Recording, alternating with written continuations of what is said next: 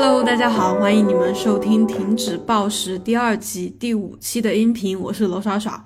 嗯，最近的状态是呢，感觉还蛮不错的。一方面，就我的减脂嘛，进行了两周。嗯，如果和以前对比的话，我感觉这一次的减脂就比较轻松。这个轻松不是仅仅说，嗯，不费力，就是可能心态上也会变得比较的平和和放松的感觉。就对比以前的减脂，会进行很严格的饮食控制，然后会比较高频率的运动。现在的话，嗯，如果你没有看我 vlog 的话，就吃的还比较的随意吧。然后什么火锅啊、零食啊，还有饺子面啊，什么都偶尔的在吃。当然，肯定是有控制这个量的。嗯，另外运动，我现在基本上一周就大概会去，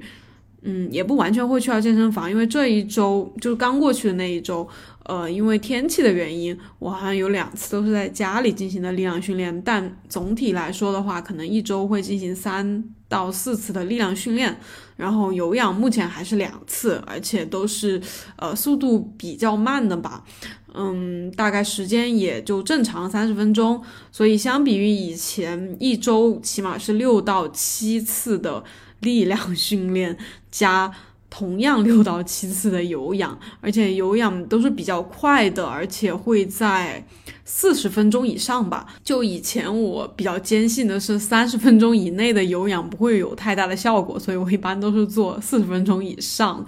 所以对比下来，就感觉这一次真的还蛮轻松的，但结果我觉得又还蛮不错的，因为嗯，我可能两周是瘦了三斤左右，这个其实是超过了。我原本的目标的，因为我定的是一周一斤多一点就可以了，所以现在真的是觉得，如果能这样轻轻松松、开开心心的瘦下来，为什么要搞那些折磨自己的事情呢？虽然感觉哈，我每年都在减脂，但是我真的觉得每年都还是有点不一样的，因为我觉得外表吧，尤其是胖这个特质，就是在我的心里算是一个心结，就。我一直努力的在做这些事情，比如说去成为教练啊，去健身啊，去做这种健身方面的视频啊。我觉得它的初衷，它的原始的动力都来源于我对于这个胖这件事情的执着。所以我觉得每个人可能都有这么一个点吧，就是有这么一个事情，你的人生会觉得是好像是围绕着它在转的，总是能遇到这件事情。就像我。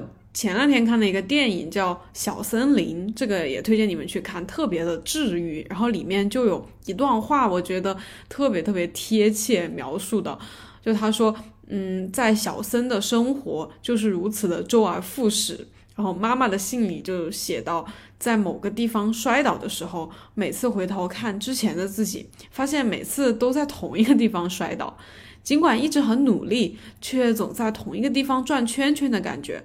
徘徊到最后，不过还是回到原点，这很让人失落啊！但每次都积累了经验呀，所以不管是失败还是成功，都不是原点，那也不叫转圈，而是螺旋。也许人生本来就是这样一种螺旋的状态。就我看到这段台词的时候，我就特地暂停，一句话一句话的把它打到我的这个备忘录里面。我想说，就是音频的时候想要跟大家分享一下，就是其实我，嗯，特别是最近两三年吧，每一年都在想，我怎么才可以不用再减脂了？包括我也做过一些视频，就是也表达我这样的想法，怎么才可以不再减脂了？不再这样反反复复、周而复始的减肥，好像永远都在同一个地方摔倒。但是回想起来，就每一次减肥，我都。积累了很多的经验，如果不是最开始我想减肥，我也不会变成现在这个样子。这样跟你们聊天，有这么多人喜欢我，嗯，能够认识这么多志同道合的朋友，然后也是因为想要减肥减脂，我也不断的发现自己，呃的一些心理方面的怎么说，就是心结吧。我也不会去想要说把这些心结解开，和过去的经历还有。嗯，过去遇到过的人，以及包括我的家人朋友们，去跟他们发生过的一些事情，去试图和解。所以你要说我这几年做的比较多的事情，可能就是减肥吧，就是去研究减肥，然后自己也去减肥。当然中途肯定有不太顺利的时候，有失败的时候，有摔一个大跤，摔个狗吃屎的时候。但是真的每一次都积累了经验，所以看似好像哦转一圈，怎么又回到这个原点了，又开始新的减脂了。但我觉得这是一种螺旋的状态，就是我是在转圈，但是我整个人的状态是在上升的，我在累积，我的经历有变得更多，我的阅历有变得更丰厚，我对人生的理解，对这件事情的理解又变得更多了，然后这可能就是人生的一个状态吧。所以最近的状态减脂方面是蛮不错的，然后嗯，拍视频方面，因为其实拍视频的主题主要也是围绕着我的生活嘛，减脂嘛，所以觉得也拍的比较顺利。然后对于拍视频这件事情，以前我是还有蛮大压力的，就是自从被很多人关注之后，然后就压力比较大。嗯，以前就会很在意播放量啊、评论啊、别人怎么看我呀，是吧？呃，粉丝多不多啊，什么这种东西。但现在好像就觉得，嗯，还好啦。其实有些东西是因为我比较在意，我比较看重它，才会变得那么重要。但是当我觉得它没有什么不会影响到我的时候，觉得也就还好。所以反正我现在就是开开心心的减脂，开开心心的拍视频，然后过好我自己的生活，就是这样一种状态。当然也想要更多的和你们交流啦，就是让你们知道我真实的状态和一些看法。嗯，所以总的来说，之前的生活如果是比较焦虑不安的一种状态吧，现在就是一种平和的感觉。就是有小小的开心，但是都是一些淡淡的感觉。就以前会是一种起伏比较大的，就开心的时候，哇塞，好开心；悲伤、焦虑的时候又特别特别的难过，就整个人都想要死掉的感觉。然后现在就是，呃，有些不开心就不开心一下就过了，然后开心的事情，嗯，也就开心一下就就可以，就是一种比较平的状态。所以，嗯。我以前会觉得这种比较平是不太好，就生活就应该轰轰烈烈，就应该是吧？那现在我觉得好像这种平和会，嗯，更适合这一阶段的我吧。所以想给你们推荐我最近比较，嗯，就是给我启发还蛮大的一本书，叫《当下的力量》，它里面会。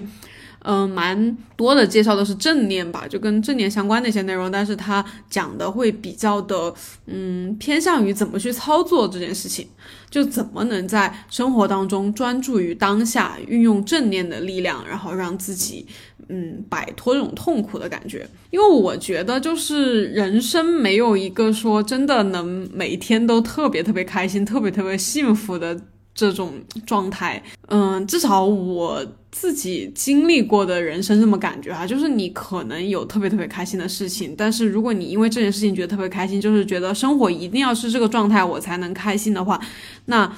就是生活并不是这样的，生活的真相就是会比较平淡，然后会有很多的不如你意的地方，因为你就是一个很普通的，嗯，不能左右太多事情的一个人而已，但你的周围有太多的。呃，那种东西要会影响到你，所以你一直觉得生活要一定要是某种状态，我才可以开心幸福的话，那你其实很多时候还是比较痛苦的。反正以前的我是这样的啦，就是也会有开心，得到了一些东西的时候会很开心，得到了别人的喜欢、别人的称赞，得到了一些呃什么名利呀这种东西就很开心，但是。那只是一瞬间，就得到那一瞬间就很开心。过了之后，你就会觉得我想要更多，然后以及之后如果没有得到的话，就会特别的沮丧，特别的患得患失。所以，嗯，蛮推荐《当下的力量》这本书的。嗯，另外还有一个就是我在喜马拉雅发现的一个小姐姐的播客吧，就是你们搜那个《自我进化论》，它是一个也是跟我一样的这样一个嗯专辑吧。但是他会更多的去专注于整个自我的提升啦，就是讲的会很到位，我觉得啊，所以推荐一下这本书和这个音频节目。嗯，另外就是还想说，呃，就以前的话，我会是一种，嗯，总觉得自己没有办法，呃。彻底放松的休息，就是无法忍受自己是一种懒散的那种状态。就是我觉得我的生命就应该，我的存在就应该去证明，呃，自己的存在是有价值的。那你只要证明自己有价值，你就要创造价值啊。所以你就要不断的去学习、努力工作，去获得别人的认可。但是如果你停下来，你你你做你自己。嗯，就是想做真的想做的那些事情，就是那些事情可能就是是外界看上去不是那么有价值的事情，但是是你真的想做的，那我就不会去做，我还是会做外界认可我的那些事情，所以我就有一种无法好好享受我自己的人生，但这明明是我的生命，我的人生，我为什么就不能享受它呢？我就是觉得我休息一下。然后偷偷懒，我都会有一种罪恶感。然后还有一点就是以前，就是特别是最近两三年嘛，这种短视频啊，什么社交媒体啊，这种快资讯的这种东西，很太多了。我就发现我过去的两三年里面，其实很少能够静下心来完整的看完一本书，或者是一部比较好的电影。就是我，比如说看书，看着看着，我可能看个嗯几十页，我就会觉得，哎，差不多我懂了，大概是这么个意思吧。然后可能去搜一下书评啊，看一下别人的一些评论，大概就懂了啊。这本书原来就是这个样子，没有什么可看的了。然后电影也是一样的，会更多的 去看那种电影解说吧，就是几分钟就讲完了。我想，哦，原来是这么个这个电影，原来是这么个内容啊，就没必要去看了。但嗯，从去年冬天开始吧，我就整个人慢下来之后，就觉得能够去慢慢看进去这些东西了。就目前电影看的倒不是很多，呃，可能四到五部电影吧，然后书看了七到八本。嗯，然后就是听一些音频啊，自己写一些东西啊，整个状态就是我觉得还蛮好的，就是回归一种就是一种返璞归真的感觉。就是以前小一点的时候，十几岁的时候，可能能够慢慢的去看完一本书、一部电影，能够去写很长的一篇的文章，呃，写一些自己喜欢的东西。呃，但后来就慢慢就不行了。然后现在我又想回到那种状态里面，所以总的来说吧，我现在就是一种。放松的状态，就是而且我尽可能的让自己去放松，虽然有时候又会紧起来，但是尽量去放松吧，不要太执着于任何东西，呃，是一种我目前还蛮向往的状态。嗯，所以我想说，就是大家如果如果哈，当然希望大家生活都是顺顺利利、开开心心的。如果你的生活现在感觉有点一团糟、一团乱麻，嗯。甚至感觉没有希望了，然后感觉有好多事情要做，但是没有一件做好了，然后对自己比较沮丧嘛，比较失望。我想说，嗯，没什么，你不需要马上振作起来，就是这是生活的一种常态吧。你也还年轻，你也就还是个小孩子而已，你不需要那么快就变得特别强大，特别呃能够保护全世界，能够呃赢得很多东西那种状态。就像最近那个皮克斯的那个电影《心灵奇旅》嘛，其实告诉我们的就是，你来到这个世界上，不是说非一定要做个什么哈，一定要变成一个什么伟大的人，你就是来享受这个世界的一切的阳光雨露，呃，爱和快乐，还有这种躺在一个地方，坐在一个地方，感受时间的这种这种权利，都是你所拥有的。你不是非得要做某件事情，你不是非得要成为什么样子，就是你肯定之后会成为你想要的样子，过上你梦想的生活。但是你现在还不是那个样子的时候的你，也是值得被爱，也是非常有意义的存在。好，那我的状态更新完了哈，因为最近就是发一些什么微博啊，什么那种图文啊，就是很少了。我还蛮享受这种和大家在音频中聊天的感觉，我觉得这种更真实，就是想说想到什么说什么，想说什么就说什么，然后就是我的语气也可以传达出我的一些感受吧，所以我还蛮蛮喜欢这种状态的，也很感谢，呃，还在收听音频的你们，谢谢你们，嗯，好，那我马上进入今天的听众来信的环节哈。呃，信就是我可能回的比较慢，就是希望大家就是嗯，给我一点时间。嗯，对，反正每一个人我都会念到的，给我发邮件的。好，这一个这一个女孩是，嗯，就是她在我一千个粉丝的时候就关注我了，老粉了。Hello，啊，真的是很少有博主做关于健身加暴食，还有与食物和解这种主题，就是给了她很多帮助。好。我的故事说来话长，我尽量简单去讲。其实我现在已经基本没有什么暴食倾向了，但和食物的关系还是有调整。我最近情绪性进食和吃剩的情况很严重，我的减肥史实属不易，到现在已经经历过三次复胖了。简单来说呢，第一次是两年前，那是我人生中第一次减肥，用了极端节食的方法，后果不用说，肯定是暴食加反弹。不过现在基本没有暴食了。在去年的这个时候呢，加上冬天食欲旺盛，我完完全全复胖到了原来的体重，六十三公斤，我幺六八的身高，呃，我是那种一胖超过五十五公斤，脸上就会很肉的人。我 我先打断一下我自己。我也是，我真的是超过一百一吧，我就是脸会很胖，我都不知道为什么啊。继续，说实话，我自己也不是很喜欢微胖的时候，感觉甚至运动起来都不是那么轻松，相比于瘦的时候。哦，再打断一下我自己，我也是，真的就是。唉，虽然我尽量的不去讨厌复胖了的我，但是确实胖起来就变得比较笨重，然后脸又那么多肉啊，然后我又要经常上镜，真的是，哎，嗯，我今年年初一月份就开始减肥，这一次我充分意识到了节食的危害，每天三顿尽量少油，吃八分饱，加上四十分钟的运动，那个 heat 为主。到了大概六月份的时候，已经瘦到了五十六公斤左右，速度也是比较。缓慢健康的，而且并没有出现对食物的疯狂渴望。但是我发现我卡在了一个瓶颈期，怎么都下不去了。胳膊、小肚子还是有很多脂肪，所以我学习了举铁力量训练。大概从六七月份开始，我开始一周三次去健身房力量训练。这时候我其实不是特别控制饮食。但是也控制自己，尽量不吃撑。到了八月份，神奇的事情发生了，我居然掉秤到了五十三公斤。我那个时候对自己的身材简直太满意了，就算在镜头里看上去也很瘦了。你的言语间，我已经感受到你的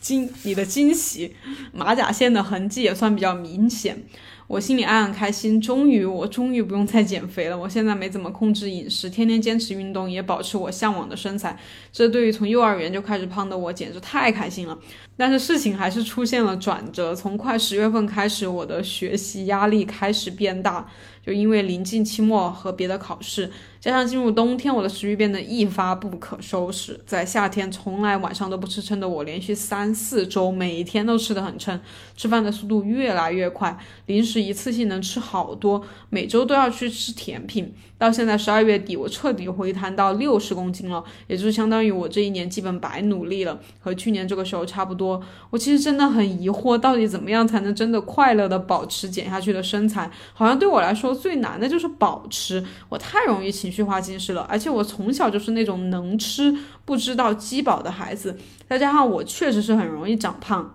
易胖体质。我身边有朋友减了十斤之后保持了大半年，而且之前和他出去吃饭逛街，他减下来之后并没有刻意不吃高热量的那些奶茶照喝，烤肉炸鸡一样吃，而且也不是像网上说的那样奶茶只喝半杯，他是全部喝完，唯一就是他吃饱了就会停，饿了就会吃。不管食物的热量，我真的好羡慕这种状态，因为他是从小一直很瘦，一年前才胖起来的，现在瘦了，保持原来的饮食习惯也不会胖。但是对我来说，我从小的饮食习惯就不是很好，比如吃饭容易吃撑，吃。吃饭速度太快，诸如此类的，导致我就算瘦下去也很难维持，因为我似乎无法改变我与生俱来的习惯。我喜欢大口吃饭，吃的很快，吃饱了还能吃下一个蛋糕。我知道这些不好，不仅容易长胖，还对身体不健康，但是我真的很难很难去改变。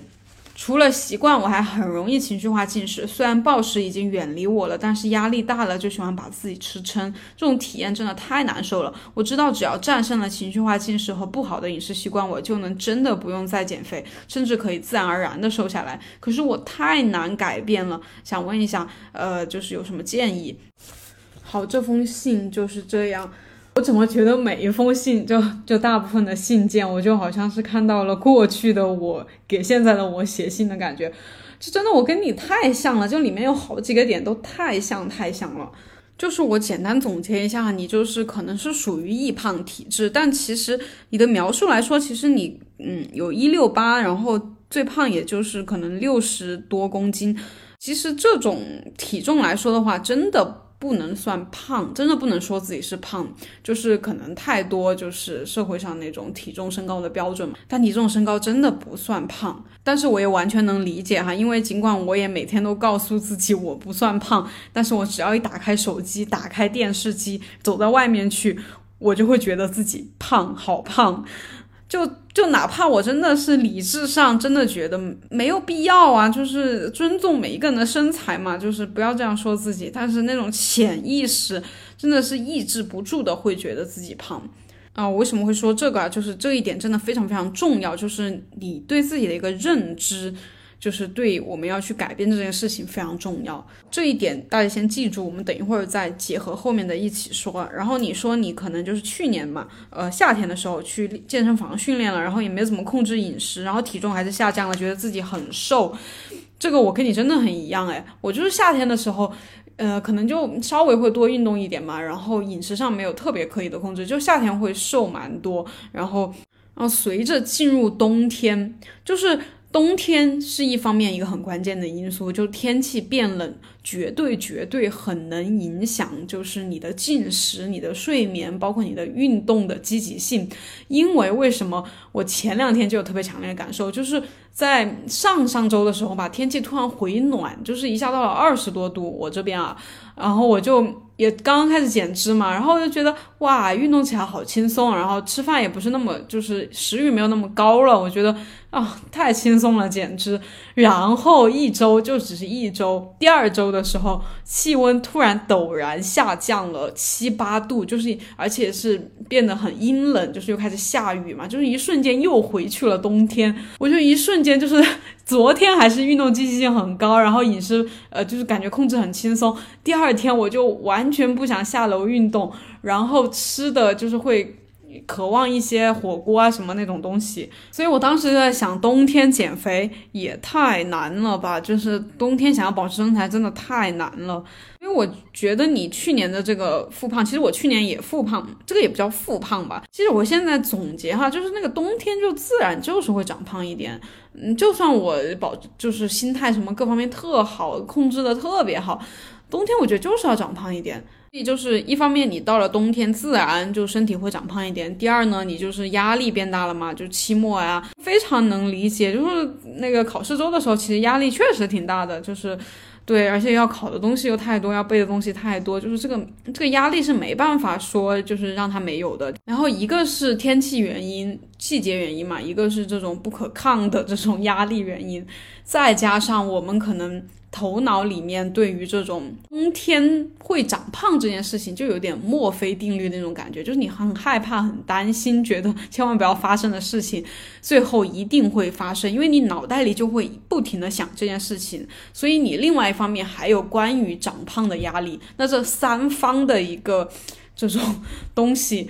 通通加在我们身上，自然。冬天就会这种感觉有点控制不住的，呃，嗯，情绪进食啊、暴食啊，或者是复胖嘛。然后你这最后呃倒数第二段就是提的这个问题，提的非常非常的好，就是也是我之前一直提提出来的一个问题，就是你说到底怎么样才能真正快乐的保持减下去的身材？好像对你来说最难的就是保持。对于所有的人，不管他是易胖易瘦体质，所有的人，他减肥之后要保持都是一件很困难的事情。因为我不知道，就是你们听到这个音频的时候，我那个体重定点的视频有没有发出来哈？就是从这个体重定点这个理论来说，这是被科学证实了的，人确实有体重定点或者体重确定的这样一个区间范围，人就是很容易。嗯，减了肥之后反弹回原来的体重，因为大家知道嘛，就是饥荒年代，如果你就是体重不足、热量不足导致体重不足，你就有可能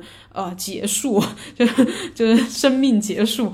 所以基因就自带了一种这种防止体重下降的这么一个机制，所以我们要保持减肥之后的这个成果就是很难，它就是很难。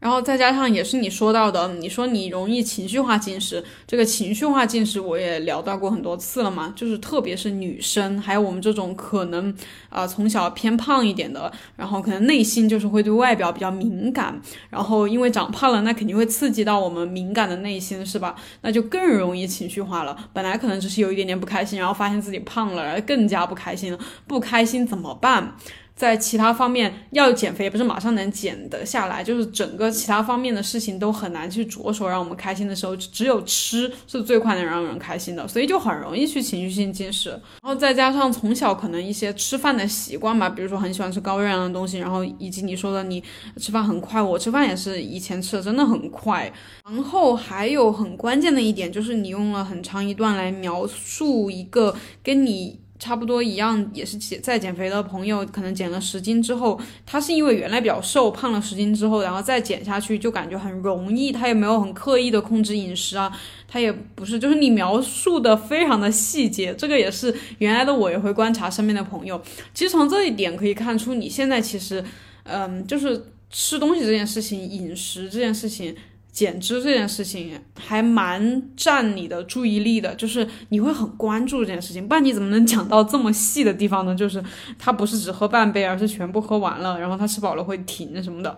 嗯，就是怎么说呢？嗯，其实这种心理很难说真的避免吧，就是当你处在那个阶段的时候，你会很难避免。所以我想说的就是，嗯，尽量吧，嗯。不是说你这样不对，但是就是从一个过来人的角度啊，就回看过去，我也是跟你一样，就是这种心理就过度的关注周围这一切关于啊胖瘦啊，关于高热量啊，关于食物啊这种东西，会让你更难保持身材，因为你整个人就是一种很紧的样子，就是一点不放松，就是会对这事情很在意、很紧张，往往就很难把这件事情做成，这是。我的一个蛮大的感受的，然后我觉得去年和前年的我和现在的你真的很像，就是。我确实也觉得暴食已经远离了我，但是我还是会容易情绪化的进食，就是有压力啊，有不开心，觉得心里很堵的时候，然后就会想要吃很多东西，然后把自己吃撑，吃撑了之后又会很后悔，知道不可以节食减肥，然后不可以就是过度的那样减肥嘛，但是又很渴望，就是又很喜欢瘦了之后的自己，我觉得这些都好正常，就是但凡嗯有过相似。经历的人都会有这样的心理，然后我自己是觉得状态有点反复嘛，就过去过去的两年，就是二零年、一九年这两年，就是一种我已经不会再暴食了，就我不会再把自己吃到吐，然后不会说隔两天就在暴食，也不会说特别的那种不停的反复嘛，但是我偶尔就会吃撑，然后我又想有一个更好的身材，然后有好的身材呢，我就有点容易。就是减肥减着就有点节食，有点过度控制饮食或者过度运动了。然后因为这种过度控制，我的身体就会有反应嘛，就会呃增加我的食欲，然后就会吃多，然后可能减会减肥会反弹，就是一直有一点这种循环在里面转圈圈的感觉。但是就是从去年冬天开始，就就是我的状态有一个质的提升。虽然我现在又走进了新的圆圈里，就是又在开始减脂嘛，但是我又有了很。多不一样的收获和体验，还有经验。所以接下来我给你的建议，可能真的就是一个闺蜜之间、姐妹之间的建议了。因为这具体它是不是很正确、很值得当做一个教学的范本，也要等我这一次减脂结束，然后以及今年冬天结束，我可能才能拿出一个很好很好的结论。那目前分享的真的是我。自己的一个看法了。首先，我觉得第一点很重要的，呃，一个大前提吧，就是真的可以去了解一下正念相关的东西。就是我虽然以前跟大家介绍过正念饮食，但其实正念饮食只是正念的很小一部分。而且我以前觉得，呃，我其实只是比较关注身材和吃饭这种东西这种事情，呃，其他的我不是很关心，所以我就只是看正念饮食相关的。但是我后来发现，嗯，你如果想彻底的。能够正念的去饮食，你真的要去掌握正念这件事情，就是在生活的方方面面，你都要正念的去进行。你的整个生活节奏要是比较正念的，觉得我目前可能也就掌握了正念的百分之十、百分之十五，就很少很少的一部分。但是我觉得，即使是那么小的一部分，我觉得有点像那种大乘佛法的感觉，就是即使我只掌握了一点点，但我觉得已经让我受益很多。嗯，我觉得真的是可以从方方方面面，整个生活都能够去接触到正念，就是你的呃生活起居，你与人相处，你的学习，你的。工作，你的怎么看待这个世界，还有包括就是吃饭嘛，这些东西，就是都可以把正念贯穿进去。如果你的生活其他方面不正念，然后你只有吃饭正念，那其实也不太可能。所以以前我就特别关注正念饮食嘛，我觉得我吃饭要特别特别正念，但是发觉一直都好像不是能够嗯特别特别好的做到。因为我的生活其他方面并不正念，比如说我可能吃饭可以做到正念，但是我可能很在意别人的评论、别人的看法、别人对我怎么想，这种就是不正念的呀。就是别人评论我的，比如评论我的视频、评论我的外貌、评论我的什么身材、长相，呃，这些我就很在意。那么，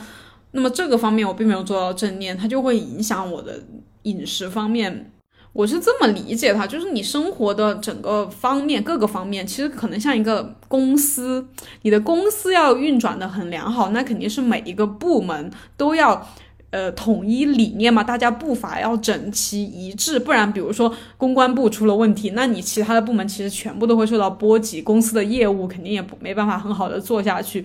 我们的整个人生整个。生活也是这样的，就是你方方面面都要尽量能够说专注于当下，就是去体验当下你正在做的这件事情，不要自己去加很多评论，也更加不要在意别人的看法，然后这样才能比较平和的去感受这一切吧，然后以及不会出现啊情绪性进食啊这种焦虑啊很痛苦啊这种感觉。所以目前我如果能给到你什么关于正念的建议哈，就是我觉得是做什么事情尽量让自己松一松起来，就是放松，就是不要特别身体肌肉不要特别紧张，然后大脑不要特别的精神紧绷，就是一直在担心这件事情那种感觉吧，就尽量放松一点，就就没什么呀，他就让他们这样发生呗。如果嗯，如果怎么怎么样了，那也没办法，就是不要总是想啊，如果怎么怎么样我就完了啊，我非要那样我才可以，就是这些都是会让你特别高度精神高度紧张的一些想法，就尽量不要这样。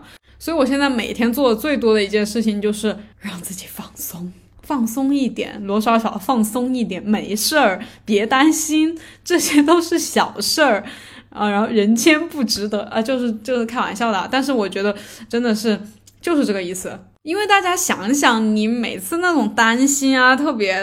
紧张啊，特别把这这件事情看得很重啊，这些东西到底对这件事情本身有没有促进的作用？我觉得没有吧，就是每一次都是因为我过度紧张，然后我就把一切搞得特别糟糕。然后另外一方面也是我刚才说到的，就是你可能就是认为自己很胖，然后觉得瘦的时候要更好一些。嗯，怎么说呢？我现在也这么觉得。那瘦一点的时候，确实比胖一点的时候要更好一些，各方面嘛。但是唯一要纠正的一个小小的一点，就是胖的时候不好。就是你可以觉得瘦的时候是好的，但胖的时候不一定就是不好啊。就是因为如果我们过度评价那种好的状态，比如说五十公斤的我，二十岁的我是最棒的、最好的，或者赚多少钱的我是最厉害卖的、很好，那么这就很危险啊。因为你一旦不在那个标准上，比如说你胖到六十公斤，你没有赚那么多钱了，你青春不在了，那你。的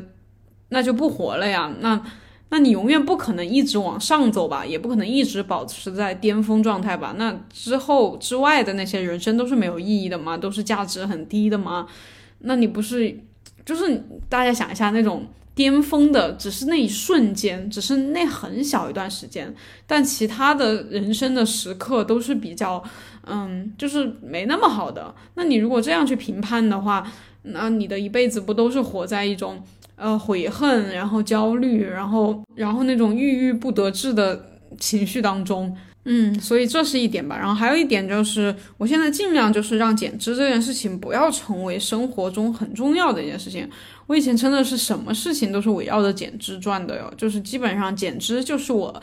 每一天当中最重要的事情，其他的都是一些附带额外的，不是那么重要的事情，就那种感觉。然后我也会关注别人吃的多不多啊，别人胖了还是瘦了呀？然后别人怎么看我呀？我到底瘦了还是胖了呀？我最近运动有没有做好啊？饮食有没有做的特别好啊？啊，今天有没有比昨天更瘦啊？这个减脂到什么状态了呀？啊，有没有马甲线呀？就是天天就是看这些，然后当我注意力全部都在这件事情的上面的时候，这件事情只要一旦有一点点的问题，我的整个 人生都崩溃了，都崩塌了。但是大家也就知道嘛，就是你越紧张一件事情的时候，刚刚说了嘛，你就越容易出问题，因为你的那根筋是紧绷的，你的情绪是。比较容易被触动到的，所以但凡有一点点事情，因为其实人生真的不只是减肥嘛，你还有家人、工作呀，还有各方面的一些事情，是吧？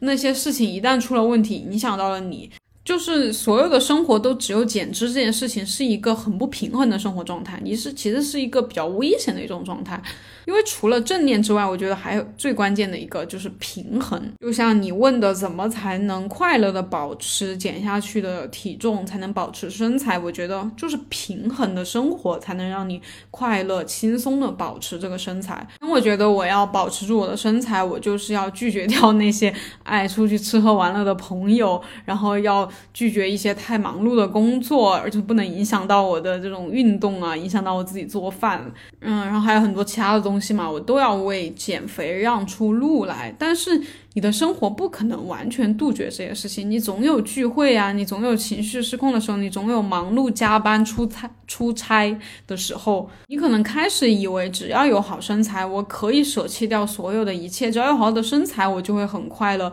但是后来发现，其实这些都只是我们的一个幻想，一个自以为的一件事情。其实生活必须要方方面面，就是你要能经常和朋友家人相聚，你要能享受美食，你要能够。呃，适当的放松和休息，不用去辛苦的运动，然后你也要为自己的情绪找一个出口，你也可以有情绪性进食的时候，就是这样林林总总的才是一个生活的平衡的状态。那每个人平衡的状态都是不一样的，就是你生活中你认为比较重要的那件事情，它需要达到一种一致、步伐整齐，像一个公司一样，对，就是互相之间能够协调、能够配合。那个才能比较轻松的，对情绪也不会有太大的起伏，然后呃也不会突然的狂吃啊什么的，运动也能很好的坚持，就是整个的状态会很好。这样的话，我觉得就能比较轻松的去保持身材吧。所以我跟你的感觉也是一样的，我觉得我只要能够。嗯，不能用控制这个词来说啊，就是我只要能够让我的情绪处在一个平和的状态，因为情绪真的不是一件可以人为的去控制的事情，我真的觉得它。啊，就是很难控制的，它不是受我们控制的，只能我们去顺着它。特别是情绪性进食的时候，就是当我们发现我们可能不开心了、焦虑了，或者是因为最近体重不理想、减脂不理想，然后心里很崩溃，想要去吃东西，哦，不小心就吃多了，然后你就会很紧张嘛，整个人会觉得。哇，我不应该这样做，我为什么要这样情绪性进食？当你有情绪性进食的时候，你去抵抗这个行行为，你发生这种抵触的这种念头，这种就是不正念的念头嘛。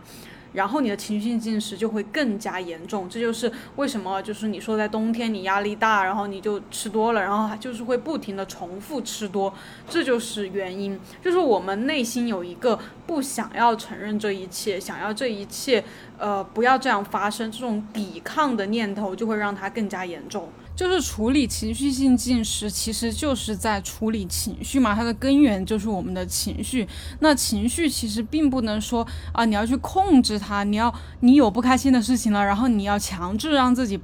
不要不开心，这个其实反而会让你的情绪更加严重。因为就像小孩嘛，如果他不开心哭了，你去骂他，你说你不要哭，不要这样闹脾气，然后其实小孩反而会更加的哭得更厉害，更加停不了。那这个时候你就要去问这个小孩，问你自己到底发生了什么，那些事情到底是什么，然后然后我们一起来把这件事情解决了，然后你才能说。呃，去呃所谓的控制情绪。说到这里，我又想到一件，就是很相似的可以比喻的事情。就我觉得我是一个蛮控制欲蛮强的人，而且我希望世界上的一切事情，就就跟我相关的一些事情能够受我的控制。其实。很多人可能觉得我不会想要控制这个世界上的事情啊，但是其实想要让事情如你所愿，希望事情像你想象的那样去发展，就是想要控制这一切的一种想法。所以我觉得我我这种人，就我原来就是只喜欢狗，我不喜欢猫的。然后之前我不知道为什么，然后后来就是呃，就最近我养了一只猫嘛。我以前其实真的很拒绝，虽然我觉得猫还挺可爱，但我我就是。喜欢不起来，然后以前我的解释都是，我觉得狗比较粘人嘛，就是而且无条件的，就是呃喜欢你啊，就表现的很明显，不像猫就比较高傲的那种，它可能有粘你的时候，但是很多时候都是自己在那待着，然后你如果想要一直和它玩的话，它不想玩了，它就会走开。呃，我觉得这件事情就反映了我其实还是一个控制欲蛮强的人的。然后后来养了这一只小猫嘛，刚开始的时候我觉得它有点挑战到我，因为它确实就是猫的习性嘛，就你们养过猫的应该更清楚，就是确实它很多时候不是按照你的想法来的，然后我就有一点点的，嗯嗯，就是反正不太舒服嘛，我觉得。凭什么你你你你这么的那个啥，就是自己想干嘛干嘛，你就只是一只猫而已。就以前我那种想法嘛，我觉得能让我控制的东西都应该被我控制住，然后这猫就不是。然后后来我就慢慢学会了，就是呃，它想要跟我玩的时候，喜欢挨着我的时候，我就会跟它玩一下；然后它不想跟我玩的时候。我就就算了呗，我就自己玩自己的。我有在回想嘛，就是如果是以，因为这个我能够这样的接受这只猫，其实我觉得也是得益于我这段时间的改变才可以的。如果放在一年前的我，就一年前的我，我可能会把这只猫送回去，就是我没办法再养它，因为我受不了它。但是我现在已经有所改变了，我觉得我不应该去那个什么，就是去想要。改变所有动物的天性，改变事物发展的规律，然后世界都围绕着我转，凭什么呀？就是我现在开始学会去和这个社会的一些，嗯，不太如我想象的那种地方，我试着去和他们和解，去接受，然后去感受，就是和这种和自己想象不一样的东西在一起。其实什么样的感觉，就是正念嘛，就是你更多的去体验你现在能够体验到的所有东西，而不是说去控制它、去改变它、去评价它，然后然后让它如你所愿，然后去。制造一些痛苦，嗯，对于你的来信的话，这差不多就是我想说的了，可能稍微有一点点的乱哈，但是乱中有序，希望你能听出来我的这个逻辑啊。当然，我现在也是，我觉得我还是在摸索一种适合我自己的方法，或者是说看能不能把它总结成一个适合大众去掌握的一个方法，就是，嗯，之后总结出来了，会用视频啊、音频的形式，就是在告诉你们。嗯，但我觉得我刚才说的都是真的肺腑之言，就是对我很受益的一些东西，希望能够帮助到你啊。啊，如果帮助到你，或者你有什么其他想说的，也可以回信的方式再告诉我。嗯，那今天的这个音频就先到这里了。嗯，再次感谢大家的收听，我们下一期的音频再见啦！记得给我写信哦，各位，拜拜。